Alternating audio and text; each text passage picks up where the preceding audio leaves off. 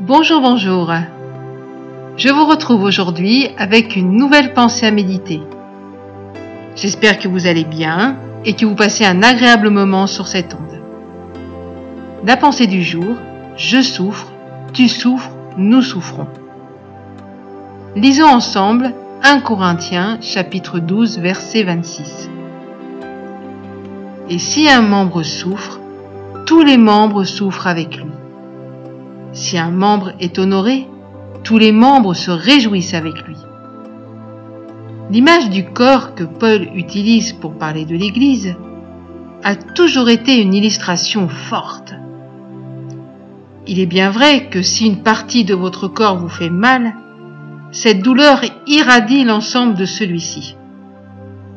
De même, quand un de vos membres ressent un soulagement, vous ressentez un bien-être dans tout votre corps.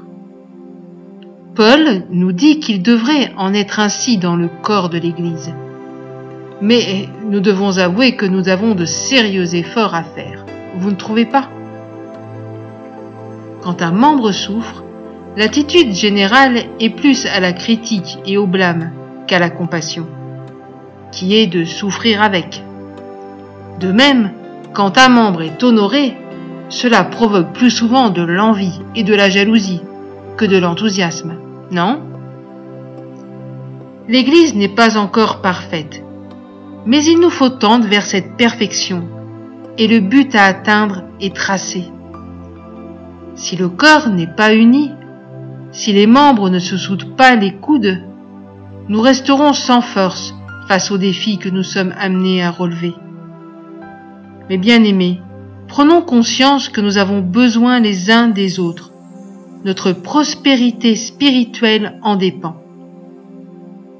L'apôtre Jean nous dit, Je souhaite que tu prospères à tous égards et sois en bonne santé comme prospère l'état de ton âme.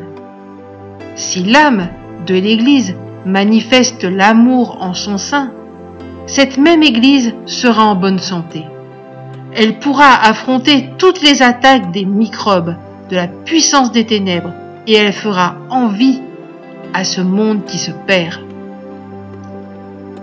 Arrêtons de nous disputer, de nous quereller et de nous blesser les uns les autres.